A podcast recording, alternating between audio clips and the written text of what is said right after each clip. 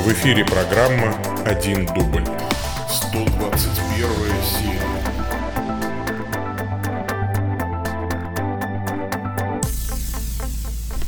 Во имя Отца и Сына и Святого Духа. Аминь. Всемогущий вечный Боже, Ты управляешь всем небесным и земным, милостиво внемли молением Твоего народа, и даруй нам мир во дни наши, через Господа нашего Иисуса Христа, Твоего Сына, который с Тобой живет и царствует в единстве Святого Духа, Бог во веки веков. Аминь. Итак, аминь. А, значит, всем привет еще раз. А, привет, привет.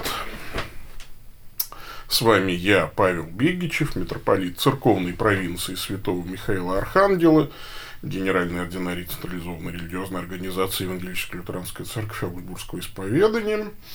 И это 121 серия программы «Один дубль. Ответы пастыря», в которой я даю ответы на вопросы, присланные на почту bishopsobaka.stcross.ru а потом, если таковые будут еще вопросы, ну вот в соцсетях, э, трех соцсетях, в которых я веду прямой эфир. Это YouTube, в первую очередь, это основная площадка. Это ВКонтакт во вторую очередь. И в третью очередь э, Facebook. Спасибо всем, кто смотрит. Здравствуйте все, кто поздоровался. Ну, а мы не будем откладывать дело в долгий ящик и начнем, пожалуй. Ну, поскольку я еще веду запись на подкаст, а запись я включил довольно поздно, то я еще раз хочу поблагодарить всех за молитву. Э, ноутбук мне починили бесплатно, по гарантии, поэтому я прям очень и очень, э, значит, э, очень и очень рад. Итак, давайте мы почитаем письма, потому что они интересные. А, Фома Илларионов интересуется вашему высокопреосвященству радоваться. И э, смайлики. Ох, Фома Илларионов. Ну ладно. С праздником крещения Господа. А, первый вопрос. А, как прошла ваша визитация в Санкт-Петербург? Что-то мало народу в их общине, человек 20. Из них, я так понял, гости еще сколько-то. Я посмотрел мессу, даже пожертвования не собирают, значит, их пастырь работает. Пожертвования собирают, начну с конца, просто забыли. Но поскольку мессу э, вел я, я забыл про пожертвования. Э, вот, некоторые люди думают, что я круглосуточно только о пожертвованиях и думаю, но я так разволновался, что я просто забыл про пожертвования. И мы их собрали после окончания мессы. Э, так что там есть, собирает пожертвования, но пастырь их работает. Община действительно маленькая, это правда. Человек 20, и тут у вас глаз алмаз – потому что мы осветили 25 коммуникантов, и э, пришлось доедать, по-моему, 6 осталось, если я не ошибаюсь. Ну, в общем, э, потреблять святые дары пришлось потом. Поэтому, да, действительно, там мало народу, были не все, кстати, э, и были гости, Гостей было человека 3-4, то есть незнакомых владыки Иоанну.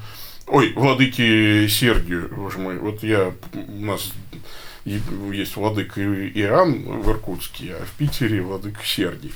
Вот, э, этот, что называется, пришли по моему приглашению, потому что я написал во всех сетях, что друзья в Санкт-Петербурге, намек поняли. Э, строго говоря, э, вот таким образом я а, понял, сколько у меня друзей в Санкт-Петербурге. Человека три. Э, вот примерно, потому что, ну, остальные не пришли. Ну, значит, ну, может быть, не заметили, может быть, еще что-то. Э, действительно, они снимают маленькое помещение. Я давно так не потел. Это просто очень маленькая аудитория. Это вот э, я удивляюсь, как какой-нибудь Евтих из окна не, вы, не выпал. Хотя месса прошла лапидарненько, так очень быстро, за 56 минут мы ее отслужили, но я взмок, как будто бы, я не знаю, я там два часа в тренажерном зале, как будто бы занимался. А, да, очень, очень душно, очень там некомфортно. Вот открывали окна, открываешь окна, сразу тебя продувает насквозь. Холодно на улице, закрываешь окна, дышать нечем. Ну, действительно, очень неудобно. Молитесь о хорошем помещении, пожалуйста. Вот, поэтому э, мало людей. Почему? Потому что община бывшая харизматическая, досталась в наследство владыке Сергию от э, его отца, умершего, епископа Ивана Сухарева. И община была не очень большая, и больше ее часть разбежалась, потому что радикальные харизматы не были готовы приобщаться к святоотеческому богословию и традиции. И то вы видите, что владыка Иван неполные литургические облачения использует. Но, э, тем не менее, проблемы есть всегда. Кто-то уходит в таких случаях, а кто-то приходит, кто-то остается. Меня э, приятно удивляет, э, удивляет и радует, что там много молодежи. Это очень хороший знак. Э, что там э, подрастает, что называется, такая юная порсель э, будущих служителей. И, э, соответственно, там вот э, сейчас на испытательном сроке э, будущий диакон находится. А, вот, и владыка Сергий его будет, видимо, и сам рукополагать, и я, буду, я рад, что вот он занимается тем, что взращивает служителей, и рук ни на кого не возлагает поспешно. Я очень доволен этой визитацией, я очень доволен владыкой Сергием, я очень доволен э, его работой в приходе. И э, Санкт-Петербург это вообще моя любовь, да, то есть это город э, моей юношеской любви и так далее. И я очень рад, что у нас есть община в Санкт-Петербурге. Э, денег она э, собирает крайне мало, очень, ну, нищая община, и э, я прошу вас молиться. Я бы очень хотел, чтобы владыка Сергий не работал сварщиком на заводе, а он работает сварщиком на заводе. И мы с ним встречались, когда в субботу э, у него было обожженное лицо. Э, знаете, бывает так, что вот ты варишь, вроде бы маску-то ты держишь перед собой, и тут справа, слева и бывает прямо вот слезятся аж глаза, то есть вот это вот все настолько все обжигается. Я бы очень хотел, чтобы у него было содержание, но пока нет возможности ему платить содержание, он работает и занимается общиной, и э, понимаете, это ну, действительно один из посвященнейших Богу людей.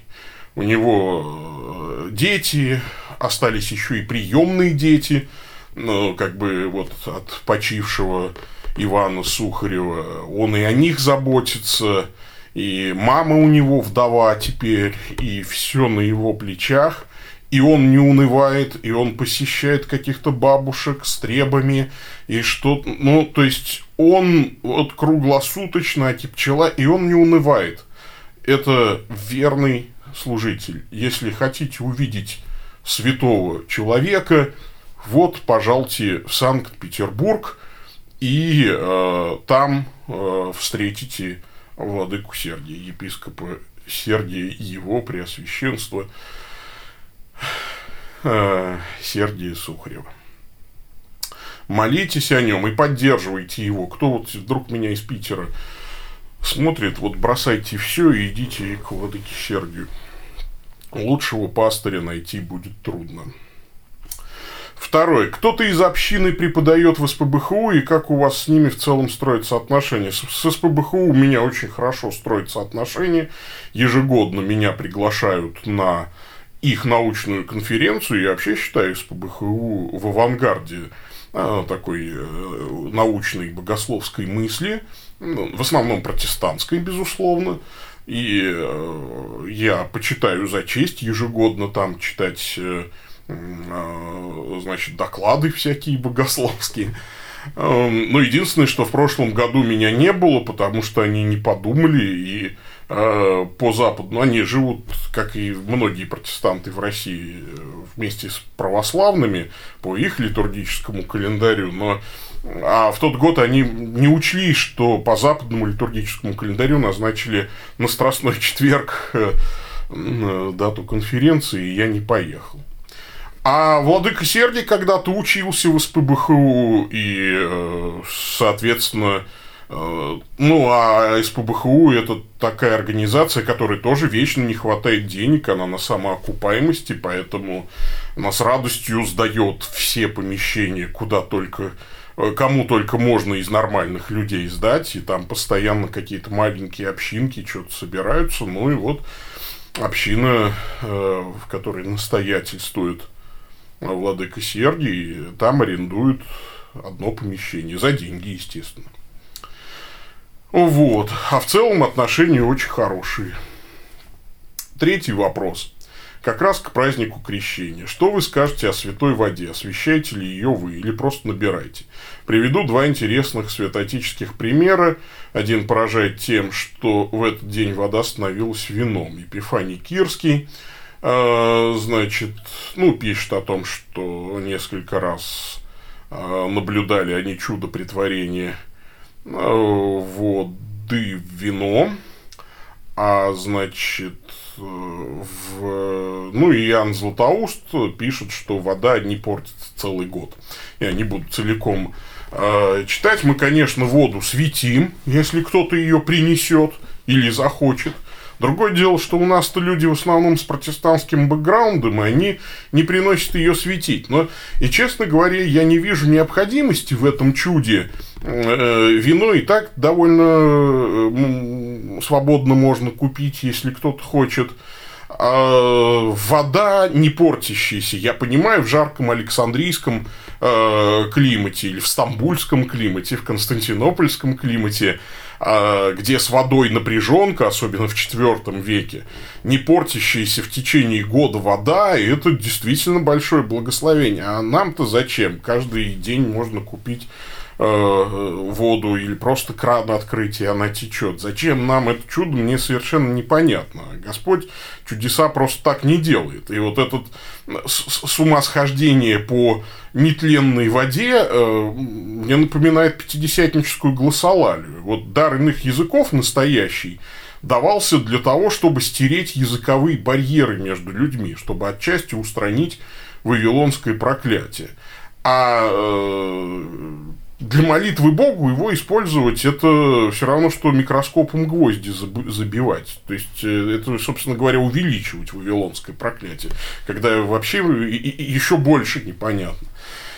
Вот, дар миссионерский используется не по назначению, ну, а в современных пятидесятнических общинах просто профанируется. То есть, я еще не встретил ни одного человека, у которого был бы дар иных языков настоящий. Ну, и вот со святой водой примерно происходит то же самое. При, при том, что, э, к сожалению, портится. Вот, э, и я еще, будучи в баптизме, ставил эксперимент, испортилось, через три месяца испортилось освещенная вода. Да.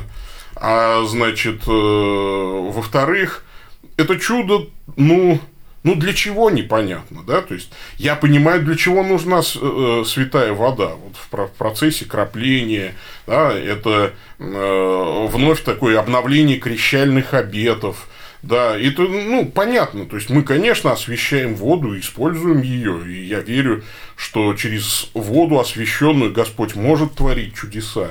И творит их. А, вот. Я просто не понимаю а, связанного с этим вот такого ажиотажа, а, который часто перерастает в суеверие. И это, на мой взгляд, не очень есть хорошо. А то, что святой Епифаний Кипрский отведал воды сделавшийся вином. И Иоанн Златоуст свидетельствует о том, что в его время вот Господь творил такое чудо. Я в этом нисколько не сомневаюсь и радуюсь за святых отцов. Ну вот. Такая ситуация. А, пойдем дальше. Вот э, служащий интересуется. Здравствуйте, Ваше Высокопреосвященство, пишет вам служащий. Знакомы ли вы с трудами иеромонаха Петра Мещеринова, как можно назвать его взгляды? Православные, прогрессивные, либеральные, рациональные или еще как-либо можно кратко охарактеризовать его подвижничество? Спасибо. Я не только знаком с трудами отца Петра Мещеринова, я знаком с отцом Петром Мещериновым, правда, шапошно. Мы виделись один раз, мы познакомились, и я даже не уверен, что он меня узнает э, при второй встрече или вспомнит вообще, кто я. По-моему, один раз мы в Фейсбуке переписывались. Я по глупости своей что-то подумал, что он в Москве живет, а он живет в деревне далеко. А, вот, и, э, ну, в общем, я думал встретиться, поговорить, как бы вот, ну, знакомство так продолжить, но не случилось. Ему, видно, было это неинтересно. А, ну, я не стал настаивать, я вообще не люблю навязываться. Ну, неинтересно, неинтересно, ну, что, господи. А, у меня встреч э, довольно много, и дай бог мне успеть повстречаться и поговорить с теми людьми, кому интересно со мной встречаться и говорить. Э, вот. А ну, не, не, насильно мил, мил не будешь. Но если коротко охарактеризовать э, значит, взгляды Петра Мещеринова, я бы охарактеризовал их как гениальные. Отец Петр Мещеринов, на мой взгляд, это гений, матерый человечище, это ум, честь и совесть э, нашей эпохи. Я даже не иронизирую, этот человек, э, ну, судя по его там, постам в Фейсбуке, по его подвижническому труду по переводу немецких э, лютеранских, протестантских э, мистиков и не очень мистиков, просто богословов, э, его очень трезвый взгляд на состояние дел в современной православной церкви, на мой взгляд, делает ему немало чести. Вот. И, конечно, это великий человек, это человек гениальный, это человек святой, и э, нам с вами Бог дал большую благодать быть его современниками.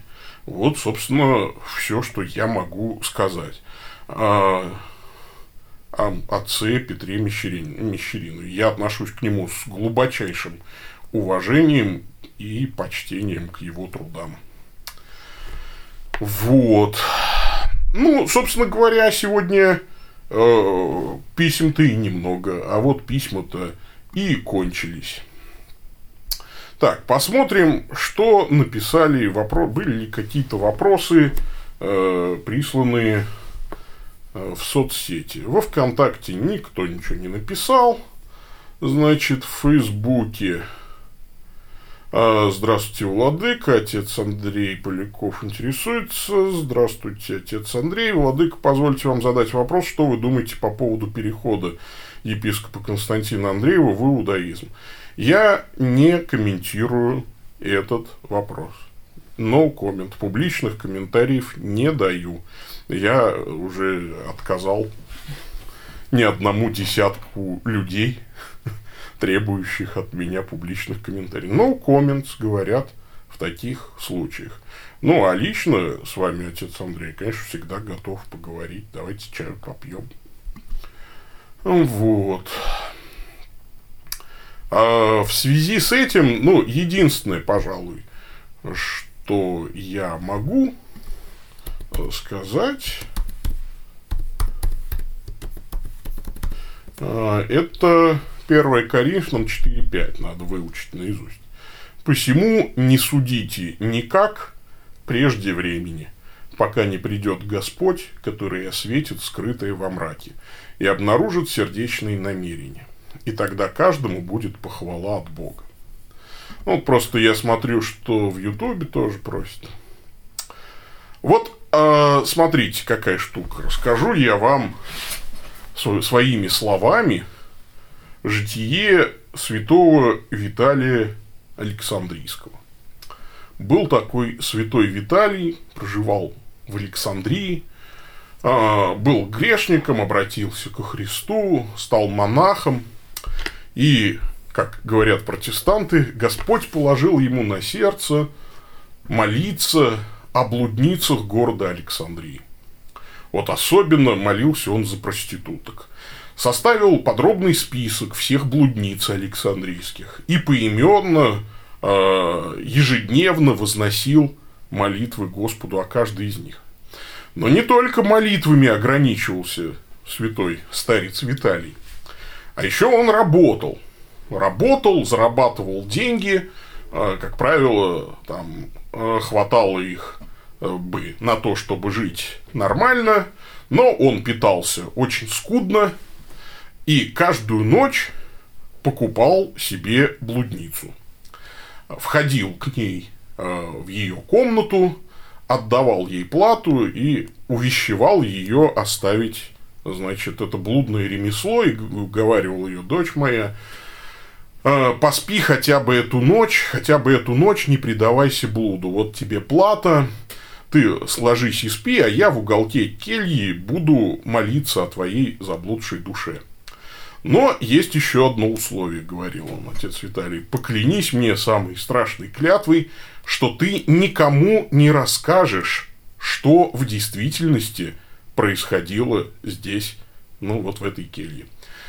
А, ну, и каждая блудница говорила, ну, как же, тогда тебя будут считать развратником, потому что а, ты как бы увидят тебя утром выходящим от меня и будут разносить о тебе худые слухи. На что подвижник говорил, а я хочу, чтобы обо мне ходили худые слухи, потому что Писание учит нас, что когда несправедливо хулят вас, тогда вот Дух Божий, Дух славы почиет на вас. И таким образом, пока спала там блудница, он молился о ней. И э, Некоторые блудницы не ложились спать, а присоединялись к молитве. Кто-то оставлял блудное житие, кто-то уходил даже в монастырь.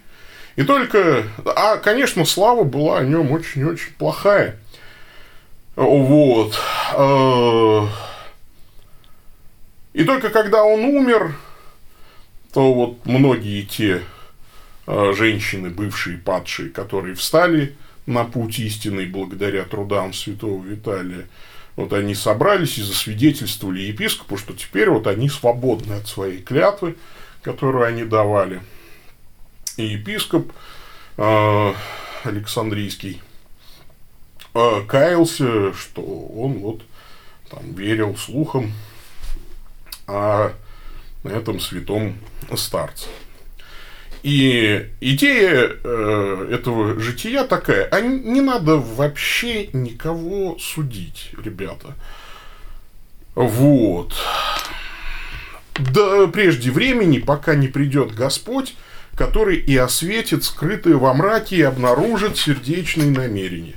И тогда каждому будет похвала от Бога. Вот давайте на этом закончим no comments. А, вот.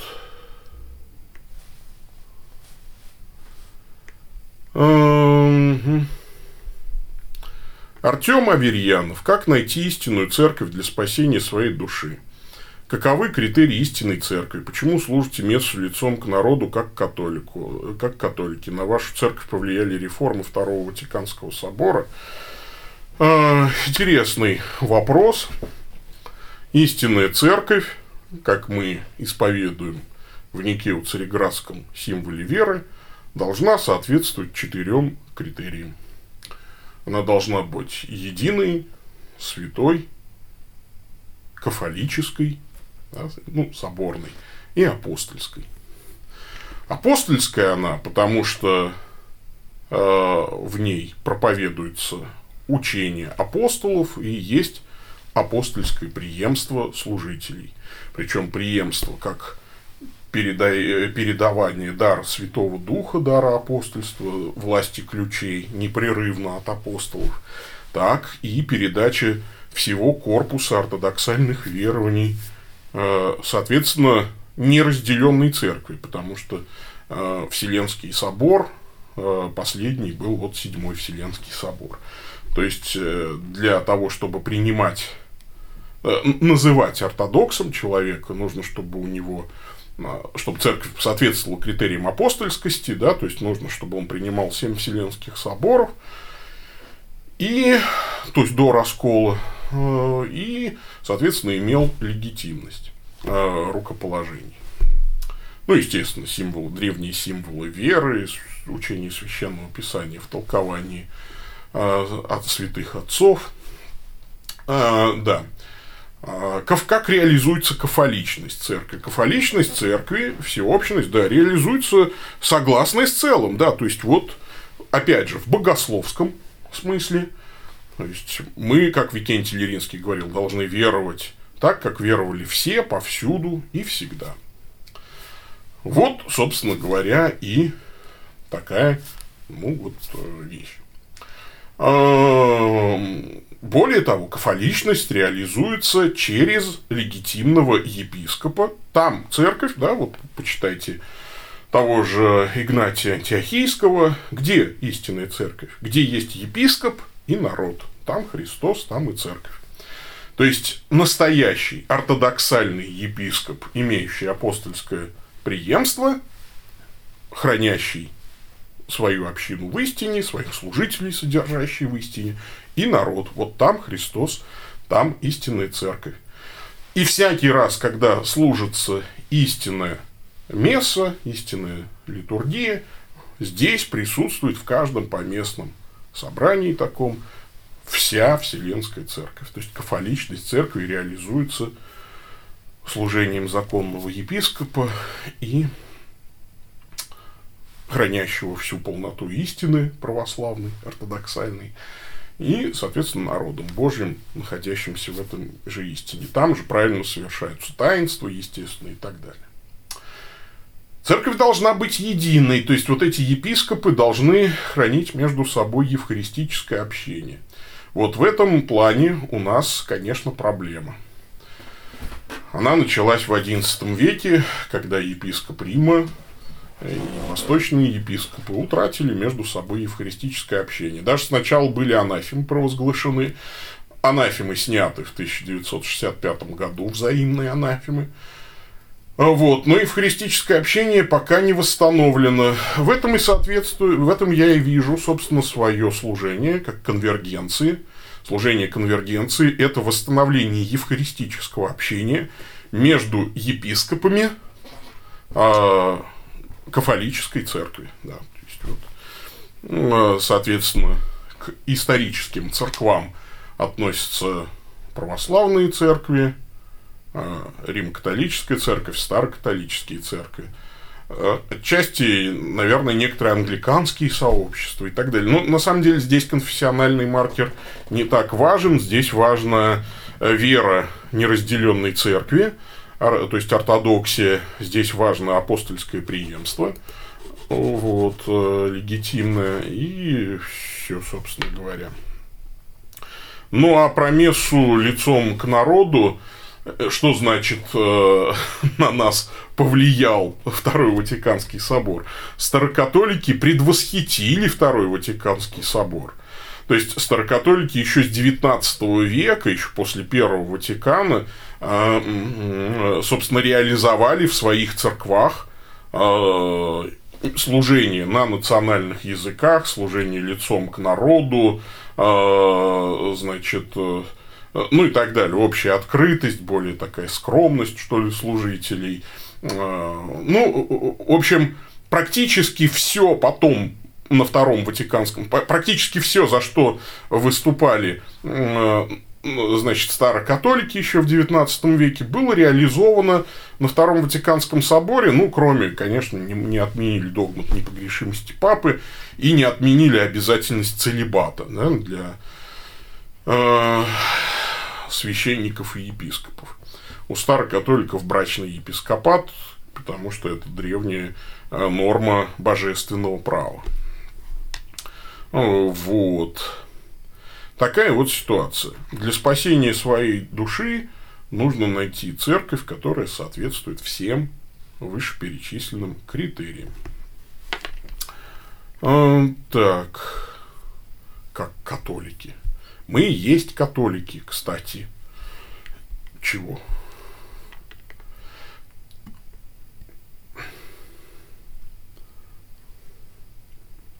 Добрый день, Ваше Высокопреосвященство.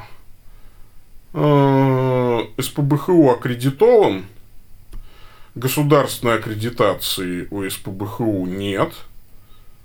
Они, по-моему, имеют аккредитацию Евроазиатской аккредитационной комиссии, насколько я понимаю. Может быть, еще несколько каких-то зарубежных аккредитационных комиссий. Я, честно говоря, не очень хорошо знаю нынешнее положение дел. Российской государственной аккредитации нет, они не выдают, насколько мне известно, дипломов государственного образца, а лицензии, конечно, есть. Лицензии на осуществление преподавательской деятельности, разумеется, конечно. Это один из старейших э, вузов, и с точки зрения законности у него все нормально. Вот. Тимофей Прокопович. Дальше. Мир вам, владык. Не очень понял в ответе о святой воде упоминание об обновлении крещальных обетов. Что это за действо? Ну, как вам сказать? Вообще на мессе, обычно на воскресных и праздничных мессах люди обновляют крещальные обеты. Их вообще надо каждый день бы обновлять, да, что ты отрекаешься от сатаны, сочетаешься Богу, слу, хочешь ему служить. То есть, э, обновление крещальных обетов, вот как бы такое прям есть действо на Страстной неделе, по-моему, в Страстной же четверг. Вот, и или в пятницу, погодите, ну что-то я вылетело из головы, сейчас потом посмотрю. Но и на каждой мессе, когда окропляют святой водой, это делают в память о святом крещении, естественно. Это как? И чин освящения воды, ну, я прям даже сейчас открою.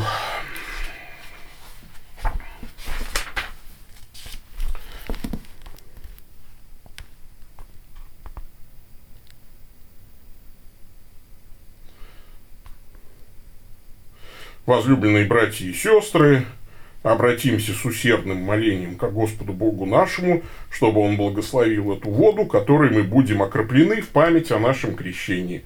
И да поможет нам Бог сохранить верность Духу Святому, которого мы приняли. Вот. Вода – источник жизни и начало очищения, не только омывала. Ну, ну, в общем, да. Вот. Не только омывала тело, Э, но и очищала душу человека, приводила его к жизни вечной. То есть э, Дух Святой действует, естественно, через воду, как через вещество таинства крещения. Вот. Собственно, Петр об этом пишет. Через воду спасены вы воскресением Иисуса Христа. А, Александр интересуется, Владыка, здравствуйте. Э, скажите, пожалуйста, на каких основаниях вы сослужите со служителями Елцаи, чья апостольская преемственность под большим вопросом? Вы же их не перерукополагали, насколько я знаю. Вы, Александр, не знаете. Все служители Елцаи, которые остались в Елцае, были, есть, конечно, некоторые раскольники, которые из Елцаи ушли, за них я не отвечаю, я ничего не знаю. Но все служители Елцаи были перерукоположены э, еще в 2015 году, когда было восполнено для всех служителей Елцай апостольское преемство от Старокатолической церкви Словакии. Тогда же Елцай получил, естественно, каноническую зависимость от Старокатолической церкви Словакии. Э, я э, принял благословение тогда заниматься вот этим старокатолическим вопросом, и через некоторое время был поставлен в митрополиты Старокатолической церкви. В Елцае я пришел только за старокатоличеством. Мне э, ничего другого за апостольским преемством, строго говоря, да, то есть мне ничего другого в Елцае не нужно было. Елцай была инициатором получения апостольского преемства. А, вот, именно служители Елцай тогда подписали и Московскую декларацию знаменитую 15 года, 17 года. нет, 15-го, что я говорю, 15-го года, да, вот, и, э, соответственно, получили апостольское преемство все служители, все были перерукоположены, включая епископов, некоторые из которых э, оказались клетвопреступниками. А, ну, что теперь сделать?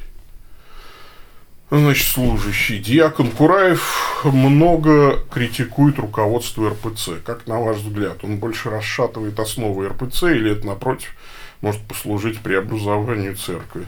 No comment. Не буду никак комментировать деятельность протодиакона отца Андрея Кураева.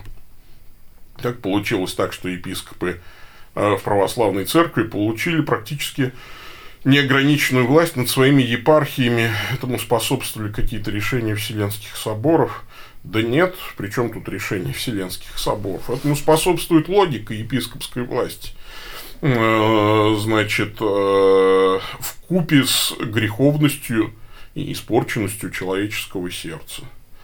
Э, может быть, потому что были ослаблены механизмы церковных судов, и именно собора епископов. Э, вот.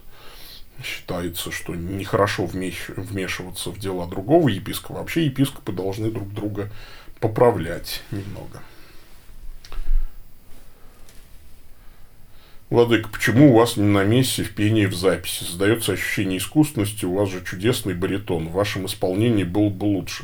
Александр, вы второй раз садитесь в, в лужу, потому что в записи звучит именно мой чудесный баритон. Это, это мой голос в записи. И еще там, а женский голос, который там этот, голос моей дочери. Мы записали. Это именно потому, что иногда у меня, я заболеваю и не могу петь. А, вот, поэтому такая вот ситуация. А, так что там все в моем исполнении тоже. А гражданин неба интересуется ваше преосвященство, ваше высокопреосвященство, я митрополит. Насколько реален интеркоммунион с лютеранами других традиций, например, Ингрии? Спасибо. А, нет ничего невозможного, надо сесть за стол переговоров. Но пока руководство церкви Ингрии не ответило ни на одно мое письмо. Ну, вернее как, я там задал частный вопрос – еще бывшему епископу церкви Ингрии Ари Матвеевичу Кугапи, э, он мне ответил на письмо, а на вопрос не ответил. Там э, к нам хотел перейти их бывший служитель, я интересовался, за что он был запрещен в служении. Э, Ари Матвеевич отказался мне рассказывать за что, но ответил на письмо, назвав меня возлюбленным братом во Христе. А, что я, конечно, как добрый знак воспринял, но он уже ушел в отставку к тому времени, как бы уходил, и, а, естественно, в первый же день после избрания нового э, епископа Ивана Лаптева я направил ему поздравительное письмо, где выразил надежду, что мы сядем за стол переговоров, что вот я никакого ответа не получил. Это, ну, на мой взгляд, конечно, не очень вежливо, ну, а нет и суда нет. Вот это же как? Я вот что могу сделать? Опять же, а, я и епископу Дитриху Брауэру писал письмо, и даже я просил прощения, кстати, Юария Матвеевича, я просил прощения за высказывание наших некоторых прошлых лидеров за обидные интернет там публикации. Я и у епископа, архиепископа, извините, Дитриха Брауэра просил прощения за высказывания наших, э, ну, там, со стороны служителей Елцаи в основном, да. А, но ответов нет. Э, я по разным каналам там спрашивал, ну, типа, извинения приняты, но дружить, видно, не хотят. Ну, что я сделал? А, надо садиться за стол переговоров, обговаривать условия. Разумеется, а, невозможно иметь интеркоммунион с теми, кто не придерживается всего корпуса ортодоксальных верований, то есть не признает решений семи вселенских соборов и не имеет апостольского преемства. А, если люди согласны принять ортодоксальное богословие, согласиться с каноническими правилами и с сакраментологией неразделенной Христовой Церкви, то мы готовы передать апостольское преемство и заключить интеркоммунион, и не нужно э, становиться частью наших структур. Боже мой, я не хочу ни над кем властвовать. Но за стол переговоров нужно садиться и разговаривать. Поэтому ничего невозможного нет, но я не вижу никаких интенций с их стороны для этого.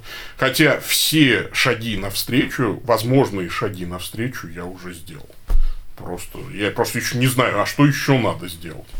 Личной встречи пытался добиться через разных людей и получил отказ. Ну, не хочет человек встречаться. Ну, что же я сделаю-то? Господи, помилуй меня грешного. В тексте Писания, где сказано «рождение от воды и духа», значит, некоторые протестанты толкуют, что от воды это значит от живой воды Слова Божьего, которую ждал пить Христос. Можно ли допустить такое толкование? Не, нет, не, нельзя.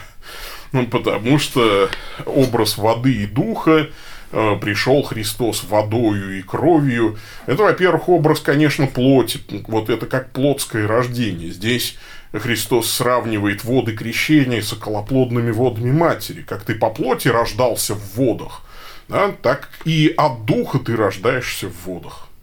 Вот и все. Это, э, конечно, э, речь идет о святом крещении. И здесь есть консенсус патрум. Вот. Станислав Клен. Вот я пятидесятник. Если я решу перейти к баптистам, то как вы это оцениваете? Как вообще переход от одних к другим в рамках протестантизма есть? Я, э, конечно, думаю, что у вас чуть-чуть поправится пневматология, если вы перейдете к баптистам. У баптистов пневматология более здравая, чем у пятидесятников. Но с точки зрения исторических церквей, ну, вы поменяете одно неопротестантское сообщество на другое, шило на мыло, и э, сильно, ну, как бы, вот прям качественно ничего не изменится. Потому что как у пятидесятников, так и у баптистов нет правильного учения о церкви и нет правильного учения о дарах, э, значит, божьих передаваемых в таинствах, в частности, в таинствах крещения и Евхаристии. Ну вот. А, здравствуйте. Почему вы лично выбрали лютеранство, а не православие, например? Я лично выбрал старокатоличество, а не лютеранство. Вот. А, значит, а старокатоличество это и есть православие, да, западного обряда. My Russian Life вот какие-то...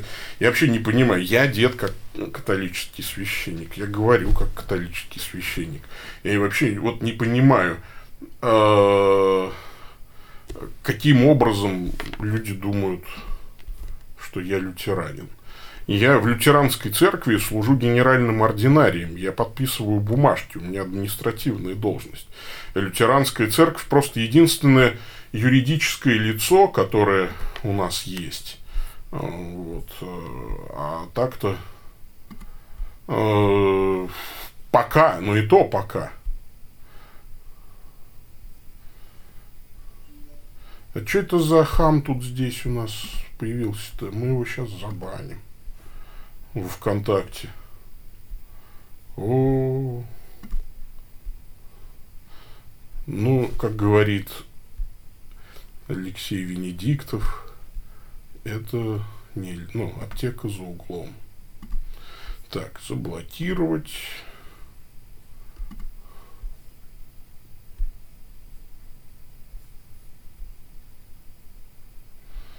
Так.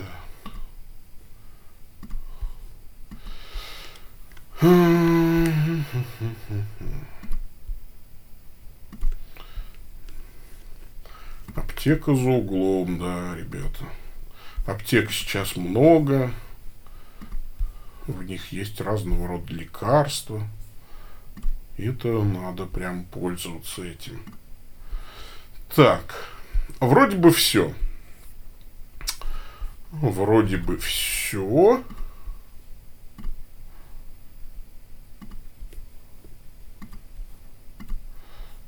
Да, ну хорошо.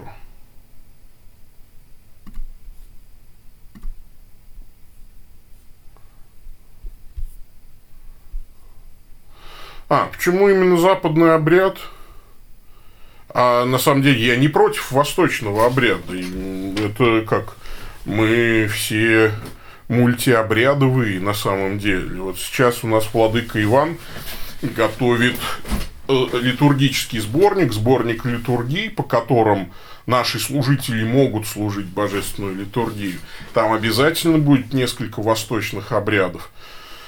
А мне очень нравится литургия святого Иоанна Златоустова и литургия э, святого Василия Великого. Мне литургия апостола Иакова очень нравится. То есть там будут обязательно восточные литургии и так далее. А западный обряд, ну, он, он лапидарней, ближе к народу, он вообще так вот заточен под людей. Дело в том, что восточные литургические обряды, э, они заточены под монашество больше, чем под мирян, скажем так. Мирянам они тяжелы на самом деле, очень громоздки.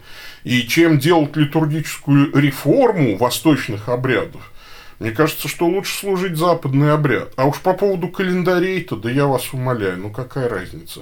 Вот, кстати, послушайте очень хорошее рассуждение на эту тему у отца Саввы Мажука. Вот он, я подписан на его подкаст, как раз рассуждает о разнице в календарях. Первые века христианства э, в календарях э, было удивительное разнообразие, что никак не мешало Э, единству церкви, единству ортодоксальных епископов между собой. Ну, в Александрии там Рождество вообще, по-моему, э, в мае праздновали. Ну и что? Ну ничего, были, конечно, споры там о дате Пасхи. Конечно, и сегодня ведь поразительно, мы э, вместо, ну то есть критерием истинности сегодня некоторые люди считают календарь.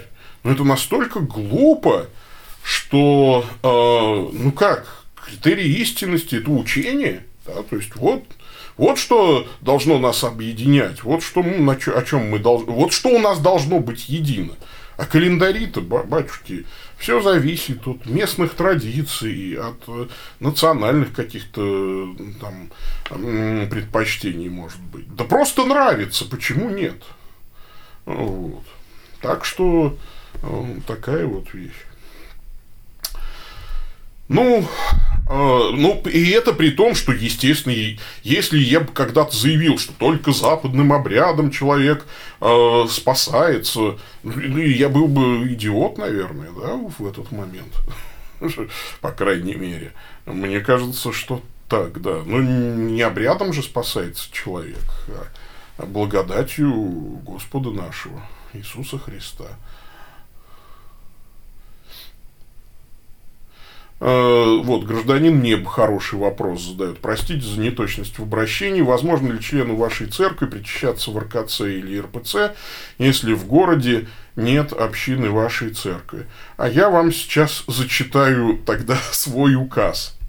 Поскольку я митрополит автокефальной старокатолической церковной провинции, э, то указ номер один от 19 августа 2019 года звучит так, он короткий, наберитесь терпения. Стремясь к конвергенции консервативных исторических апостольских церквей и восстановлению подлинного единства тела Христова, надлежит помнить, что единство церкви есть прежде всего единство и общение в таинствах. Единство может осуществляться только в тождестве благодатного вероучения и благочестивой жизни, в вере церкви, в полноте таинственной жизни в Духе Святом. Тем более болезненно ощущаются разделения церкви, разрывающие общее участие в Господней трапезе. Тем более настойчивыми становятся молитвы к Господу о том, чтобы вновь наступили дни полного единства всех, кто истинно верует в Него.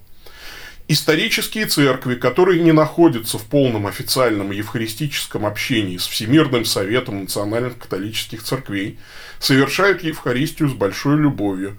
Эти церкви, хотя и разъединенные с нами, обладают истинными таинствами, особенно в силу апостольского преемства, ортодоксального вероучения семи вселенских соборов и древних символов веры, священством и Евхаристией, которые тесно связывают их с нами.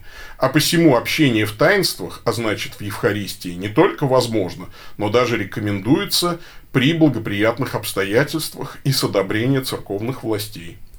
В связи с вышеизложенным всем священнослужителям и мирянам церковной провинции святого Михаила Архангела, далее ЦПСМА, автокефальной церковной провинции Всемирного Совета Национальных Католических Церквей, надлежит придерживаться следующих правил. Первое. Всякий раз, когда этого требует необходимость или к этому склоняет подлинная духовная польза, причем отсутствует опасность заблуждения или безразличия, тем верным Христу, которые физически не могут обратиться к служителю ЦПСМА, позволяется принимать таинство покаяния, Евхаристии, брака и помазания больных от священнослужителей восточных православных церквей, Римско-католической церкви и других церквей, в которых вышеуказанные таинства существуют действительным образом. При условии, если священнослужитель другой церкви проинформирован, что он преподает таинство верному из ЦПСМА, и при этом руководствуется свободной пасторской волей и желанием преподать таинство. Второе. Служители ЦПСМА проявляя подлинную пасторскую заботу, правомочно преподают таинство покаяния, Евхаристии, брака и помазания больных членам восточных православных церквей, Римско-католической церкви и других церквей, в которых вышеуказанные таинства существуют действительным образом, не находящимся в полном общении с ЦПСМА, если последние сами об этом попросят и будут настроены подобающим образом, а именно проявляют веру, полностью соответствующую вере неразделенной апостольской церкви в области того таинства, о котором они просят, и при наличии серьезной духовной потребности в нем для вечного спасения.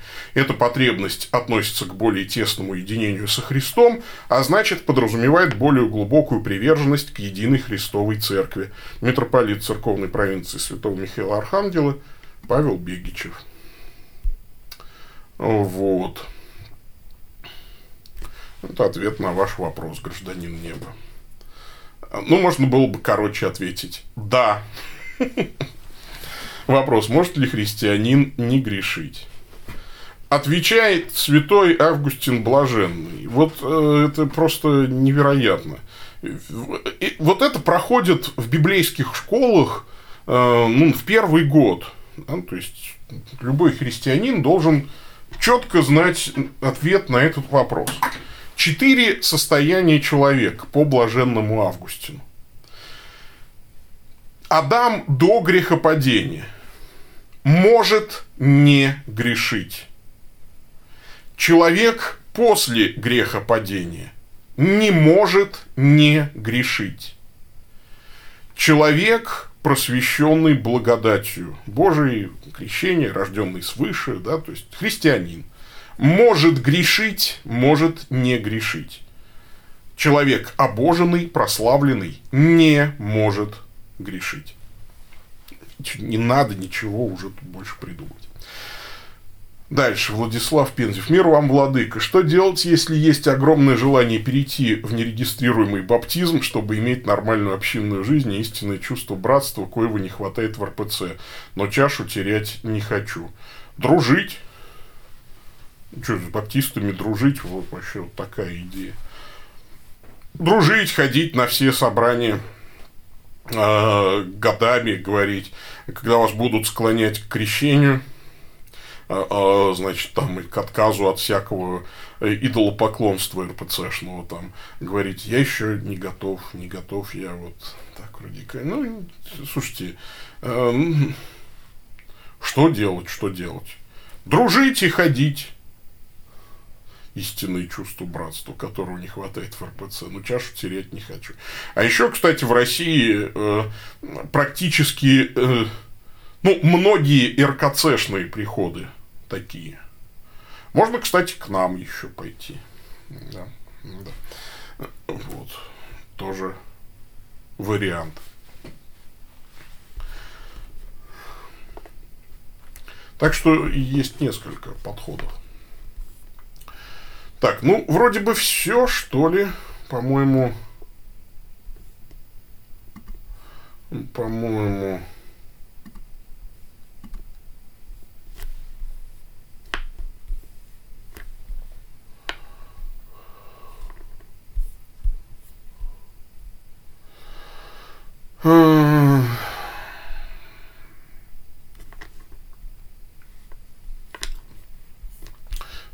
все, ну, как бы кончилось.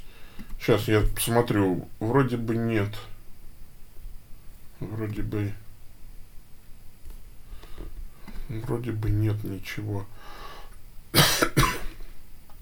Лучше писать, конечно, на почту, чем вот тут быстро. Потому что время уже много, мне пора заканчивать. Я ждать, конечно, не буду. Так уже час почти.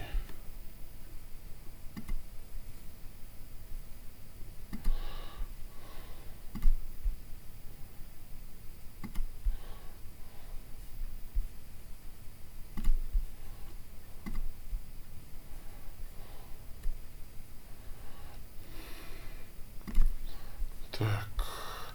Нет, в ВК ничего нет, нет.